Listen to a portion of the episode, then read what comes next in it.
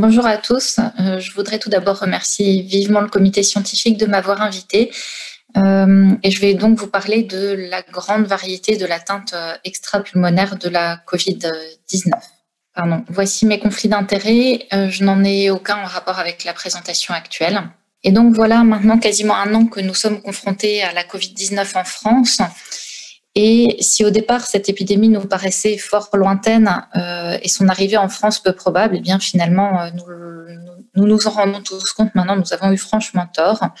Et à l'heure actuelle, ce qui est intéressant, c'est que la pandémie à SARS-CoV, euh, comme l'indique son nom, touche le monde entier, mais surtout occupe à plein temps toute une communauté scientifique et médicale, et à l'origine de quasiment 100 000 publications en moins de, moins de 12 mois, ce qui est exceptionnel. Le coronavirus euh, remplit également notre, euh, notre actualité quotidienne dans vraiment tous les journaux. Et puis, chaque spécialité s'est emparée d'une part de Covid, montrant bien que la Covid-19 pouvait euh, avoir une symptomatologie qui est extrêmement variée et atteindre tous les organes. La présentation clinique de la Covid-19, vous la connaissez, elle est stéréotypée. Elle associe un syndrome pseudo-grippal avec fièvre, myalgie, asthénie et puis, on peut avoir d'autres manifestations qui sont le plus souvent quand même respiratoires.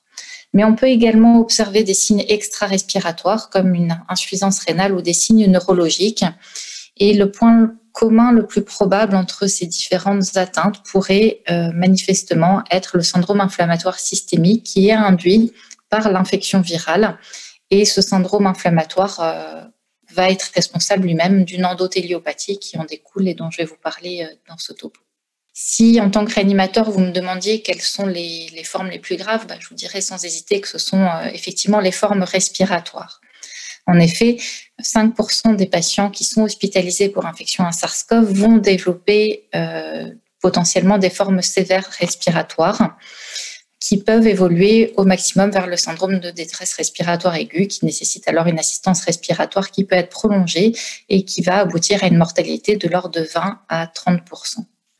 Cependant, ces syndromes de détresse respiratoire aiguë, comme euh, nous en a parlé Guillaume, ne sont pas forcément tout à fait classiques dans le sens où il nous est apparu assez rapidement que ces patients étaient à haut risque de thrombose et que hum, notamment des embolies pulmonaires qui, pour le coup, vont potentiellement aggraver l'hypoxémie de la Covid. Et certes, vous me direz, jusque-là, je m'éloigne quand même assez peu du poumon. Mais on va aussi observer des thromboses de filtres de dialyse, des thromboses d'oxygénateurs d'ECMO, et puis surtout des AVC euh, ischémiques dans, dans, le cas que je vous présente ici, mais qui peuvent également être euh, hémorragiques. Donc assez rapidement, en fait, euh, si on s'intéresse à ces complications thrombotiques, eh bien, il y a eu les premiers papiers qui étaient essentiellement des séries autopsiques allemandes, qui, pour, pour cette série-là, a étudié 12 patients décédés de Covid et dans laquelle les auteurs ont montré que plus de la moitié des patients avaient développé une thrombose veineuse profonde qui n'était pas suspectée avant le décès du patient et qu'un tiers des décès du patient étaient directement liés à une embolie pulmonaire. De la même façon, dans une étude prospective sur 150 patients de réanimation euh, admis pour SDRA Covid dans quatre réanimations strasbourgeoises, nous avons mis en évidence 64 complications thrombotiques qui étaient cliniquement significatives, c'est-à-dire qu'on ne faisait pas de screening systématique. En revanche, lorsqu'on avait une suspicion clinique ou biologique, eh bien, on réalisait un scanner, euh, un angioscanner thoracique euh, pour euh, infirmer ou confirmer notre hypothèse que le patient avait fait une embolie pulmonaire. Nous avons euh, également mis en évidence, comme je vous disais avant, des thromboses de circuit de dialyse, euh, des thromboses d'oxygénateurs d'ECMO. Et ce qui est particulièrement inquiétant, c'est que l'ensemble de ces complications euh, thrombotiques survenaient malgré une anticoagulation préventive chez 70% des patients. et malgré même une anticoagulation curative chez 30%, chez les 30% restants qui étaient anticoagulés en curatif pour un motif préexistant à l'hospitalisation en réanimation. Pour montrer que la fréquence de ces complications thrombotiques était euh, inhabituellement élevée, nous avons comparé ces patients atteints de SDRA sur Covid à une cohorte historique de SDRA non Covid. Nous avons ainsi confirmé que les patients Covid développaient significativement plus de complications thrombotiques que les patients standards, et notamment pour les embolies pulmonaires avec un odds ratio qui était euh, au-delà de 6. Et comme je vais vous le montrer, la survenue de ces complications thrombotiques sont au moins en partie liées à une atteinte endothéliale, comme le disait également euh, Guillaume dans son topo. D'un point de vue physiopathologique, l'infection par le SARS-CoV-2 va être responsable d'un syndrome de réponse inflammatoire systémique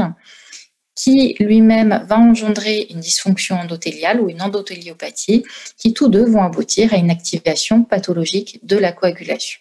Si on se concentre maintenant sur l'endothélium, l'entrée du coronavirus dans les, cellules, endothéliales va se faire via le récepteur de l'enzyme de conversion de l'angiotensine 2, la CE2, qui est euh, présent à la surface des cellules endothéliales artérielles et veineuses de nombreux organes. Ces cellules endothéliales vont participer à la régulation des réactions inflammatoires et immunitaires locales et systémiques. Elles induisent la, libération de cytokines pro-inflammatoires, comme le récepteur,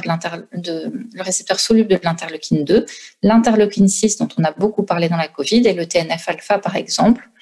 L'IL6, euh, dont le taux pourrait être directement corrélé à la gravité de la maladie, jouent un rôle majeur pour le coup dans euh, l'activation des cellules endothéliales, la phase précoce de l'inflammation. Elles vont augmenter, euh, elles vont être à l'origine d'une augmentation de la perméabilité vasculaire, de la sécrétion de cytokines pro-inflammatoires euh, par les cellules endothéliales comme l'IL6, IL8 et MCP1, et puis aussi d'une activation du complément. L'endothélium, en conséquence, devient pro-adhésif et pro-coagulant avec donc l'activation euh, excessive ou dérégulée de la coagulation, et puis avec l'apparition de thromboses micro et macrovasculaires qui peuvent toucher finalement les différents organes et expliquer l'atteinte systémique que l'on observe au cours de la COVID-19. Bien qu'elle soit spécifique de la COVID-19, cette atteinte endothéliale et l'acquisition du phénotype prothrombotique qui en découle pourrait au moins en partie expliquer euh, la symptomatologie systémique que l'on observe chez nos patients. En effet, comme le rappelaient euh, Guillaume et, Alexandre, les résultats des, autopsies ont été relativement tardifs puisque les autopsies ont été interdites dans de nombreux pays en raison du risque contagieux. Mais finalement, ces données-là nous ont permis de progresser euh, sur le plan physiopathologique avec notamment, notamment sur le fait que les vaisseaux sont plus qu'un moyen de propagation du virus. Au niveau endothélial, on a en fait deux types de lésions. Celles qui sont liées aux inclusions virales liées euh, à l'entrée directe du virus dans les cellules, mais aussi la véritable inflammation endothéliale ou endothélite avec euh, un infiltrat lymphocytaire qui joue probablement un rôle clé dans les atteintes pulmonaires, mais aussi dans les atteintes rénales, hépatiques, cardiaques et digestives, notamment dans les formes sévères de Covid. Dans les formes sévères avec syndrome de détresse respiratoire aiguë, en plus des lésions classiquement décrites dans les autres types de SDRA non Covid dont parlait Guillaume,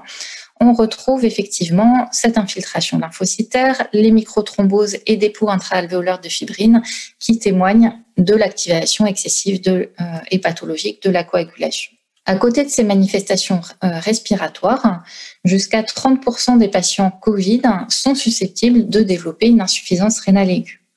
Et là, dans les séries autopsiques, les principales lésions qui sont décrites euh, sont essentiellement des atteintes tubulaires extensives, une glomérulopathie comme en fait dans toutes les atteintes, euh, dans toutes les affections virales, mais aussi les microtrombies et les lésions de néphroangiosclérose et puis évidemment des lésions en rapport avec le profil des patients, euh, notamment avec le profil hypertendu euh, de la plupart de ces patients. Si on considère maintenant l'atteinte cardiaque de façon assez surprenante, euh, elle n'exhibe pas les mêmes caractéristiques morphologiques que dans les autres myocardites virales. Et là, contrairement à l'atteinte pulmonaire, la détection de SARS-CoV-2 au niveau cardiaque est rare. Et donc, on peut supposer qu'il y a probablement d'autres mécanismes physiopathologiques euh, comme l'atteinte inflammatoire ou thrombogène qui sont euh, impliqués dans la, symptomatologie. De la même façon, la plupart des patients atteints de Covid-19 développent à minima des perturbations euh, des fonctions hépatiques et pancréatiques qui, là encore, sont complètement inspécifiques de la Covid. Mais parmi les anomalies anapathes qui ont été mises en évidence, on retrouve l'infiltration euh, lymphocytaire en rapport avec l'inflammation systémique et les microtrombies qui sont liées à l'activation euh, pathologique de la coagulation. Enfin, de plus en plus de publications ont parlé de l'atteinte neurologique et c'est celle qui va m'intéresser pour la fin du topo. Euh, avant de montrer finalement que ces complications neurologiques ne sont pas uniquement l'apanage des formes graves, comme ça avait été évoqué au départ. Tout d'abord, il a été montré que le SARS-CoV-2 était capable d'avoir un tropisme neurologique, notamment pour les voies olfactives, ça on l'a su assez tôt, pour le tronc cérébral, mais finalement aussi pour euh, l'ensemble du système nerveux central. Mais en plus de cette atteinte virale directe, on retrouve les lésions décrites dans les autres organes avec euh, les anomalies vasculaires, les microtrombies et des lésions ischémiques bah, qui découlent euh, notamment de ces microtrombies. Et puis dans certains cas, plutôt au contraire des lésions euh, hémorragiques. Donc comme je ne veux pas détailler l'ensemble de la pathologie extra-pulmonaire de la COVID-19 parce qu'elle est, comme je vous disais en introduction, extrêmement variée et polymorphe, je vous propose qu'on s'attarde sur la symptomatologie et la physiopathologie de l'atteinte euh, neurologique, euh, puisque c'est en fait l'atteinte qui peut elle aussi menacer le pronostic vital et être surtout responsable d'une prolongation des durées de séjour euh, à l'hôpital, voire de séquelles franchement importantes à moyen terme, on va dire, puisque finalement on a encore assez peu de recul sur cette maladie.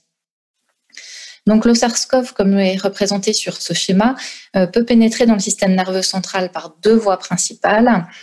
à gauche euh, les voies olfactives et à droite la barrière hémato-encéphalique. Donc le virus va ensuite migrer au sein du système nerveux central directement par endocytose euh, avec un phénomène qui va être favorisé par l'inflammation euh, systémique qui va augmenter la perméabilité vasculaire et puis également par transfert indirect. Après liaison au récepteur de la CE2, le virus va ensuite entrer dans le cytosol des neurones, euh, dans ses mitochondries et y induire des lésions responsables de pathologies aiguës ou chroniques que je vais vous décrire. Cette symptomatologie neurologique, euh, comme je vous l'ai évoqué, peut être extrêmement polymorphe avec des niveaux de gravité extrêmement variables. On a ainsi décrit euh, les céphalées, la nosmilagosie, qui sont souvent associées aux formes les plus bénignes de Covid-19, mais qui pourraient toucher jusqu'à 30% des patients euh, testés positifs. Et cette euh, symptomatologie pourrait être expliquée par l'action concurrentielle du virus sur les récepteurs de l'ACE2 au niveau notamment des cellules épithéliales olfactives et aussi des papilles gustatives. On a aussi décrit les ventriculites comme euh, en haut à gauche avec une hypertensité de la corne du ventricule latéral en diffusion, des encéphalites euh, comme ici en haut à droite avec une hyperdensité temporale euh, droite et de l'hippocampe, des encéphalites nécrosantes avec une hyperdensité ici des lobes temporaux médiaux, médians et du thalami, des hémorragies et puis des AVC ischémiques pour les deux vignettes en bas euh, et puis dans d'autres cas des AVC plutôt euh, hémorragiques. Ensuite, chez les patients de réanimation particulièrement, nous avons décrit des encéphalopathies euh, sévères avec des états d'agitation très inhabituels, des déliriums prolongeant la durée de sevrage ventilatoire et à l'examen clinique des signes d'irritation pyramidale jusqu'à 60% des patients admis pour SDRA Covid en réanimation mais les publications euh, liées à la pathologie neurologique du SARS-CoV-2 sont particulièrement foisonnantes. Et à l'instar des mots-clés de, cette revue de la littérature, euh, eh bien, je trouvais que finalement, elle résumait, euh, elle résumait bien en fait toute la pathologie neurologique qu'on peut observer, qu'elle soit aiguë ou chronique au cours de la COVID-19. Donc certaines, euh, enfin ces atteintes neurologiques varient, elles varient par leur symptomatologie, elles varient également par leur temporalité par rapport au début de l'infection virale. Et euh, ça fait penser que finalement, les mécanismes physiopathologiques qui sont impliqués dans ces manifestations neurologiques eh bien, sont également probablement euh, différents, euh, comme évoqué sur, sur ce schéma. Et une partie de ces atteintes neurologiques peut probablement être, atteint, être expliquée par l'atteinte vasculaire que je viens de vous décrire. Mais comme vous le savez, l'atteinte, la COVID-19 est une maladie qui est compliquée euh, avec une atteinte vasculaire qui ne peut pas tout expliquer dans la symptomatologie euh, générale comme dans la symptomatologie neurologique. Et si on essaie de replacer un peu les choses dans leur contexte global, eh bien, euh, cette atteinte neurologique, comme toutes les autres, est probablement multifactorielle et implique potentiellement d'abord une atteinte systémique, avec, surtout chez les patients les plus graves en, réanimation, un rôle de l'hypoxémie qui peut être sévère et prolongé, euh, des complications ou une implication des troubles métaboliques et éventuellement hémodynamiques liés aux défaillances d'organes qui sont associées, et puis évidemment aux traitements qui sont administrés comme les sédations ou les corticoïdes. On a probablement également une implication euh, du système rénine-angiotensine avec une dysfonction de ce système suite à l'infection virale qui utilise notamment le récepteur de la ACE2 euh, comme point d'entrée dans les cellules. On a également euh, une dysfonction du système immunitaire liée à cette intense réponse inflammatoire systémique et à la libération de cytokines pro-inflammatoires qui peut aboutir notamment à la dysfonction endothéliale, comme je vous l'ai décrite précédemment, et puis aux fameuses complications thrombotiques. Enfin, le virus est capable de, de créer des lésions euh, directes du système nerveux central, mais également d'induire une atteinte post-virale, comme on observe par exemple dans le syndrome de Guillain-Barré. La récupération après ces formes graves de Covid-19 est extrêmement variable. Et malgré la présentation sous la forme de SDRA très sévère chez deux tiers des patients hospitalisés en réanimation, eh bien, quand on revoit ces malades à distance, notamment euh, à trois mois ou six mois, eh bien, on est finalement presque surpris d'avoir euh, relativement peu de séquelles respiratoires, avec des gaz du sang qui se sont normalisés, des EFR qui sont normales ou subnormales, et puis des scanners euh, thoraciques qui sont devenus quasiment, normaux. En revanche, de nombreux patients se plaignent de troubles du sommeil, de troubles mnésiques, de syndromes dépressifs, voire de véritables syndromes de stress post-traumatique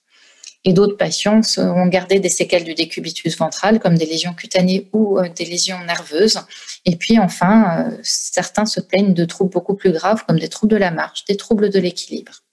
Et puis enfin, il ne faut pas oublier qu'une petite proportion de nos patients n'étaient pas encore sortis à trois mois de l'hôpital. En conclusion, les manifestations extra-pulmonaires de la COVID-19 sont fréquentes, surtout dans les formes graves, mais pas uniquement. La physiopathologie de ces atteintes euh, extrapulmonaires est complexe et je vais utiliser la même prudence qu'Alexandre et Guillaume euh, pour dire qu'elle implique probablement plusieurs voies, qu'on n'a probablement pas complètement compris les mécanismes qui sont impliqués, que l'inflammation systémique euh, et l'endotéliopathie jouent probablement un rôle dans ces manifestations extrapulmonaires, mais comme je vous le montrais, d'autres mécanismes sont également impliqués. Et puis, euh, ce qui est particulièrement important et inquiétant dans ces formes extrapulmonaires, c'est que les formes, notamment neurologiques, vont probablement avoir un impact majeur sur le pronostic et les séquelles à moyen terme de ces malades, ce qui va nous demander d'adapter euh, la prise en charge de ces patients à moyen et long terme et éventuellement d'adapter notre système de soins. Je vous remercie pour votre attention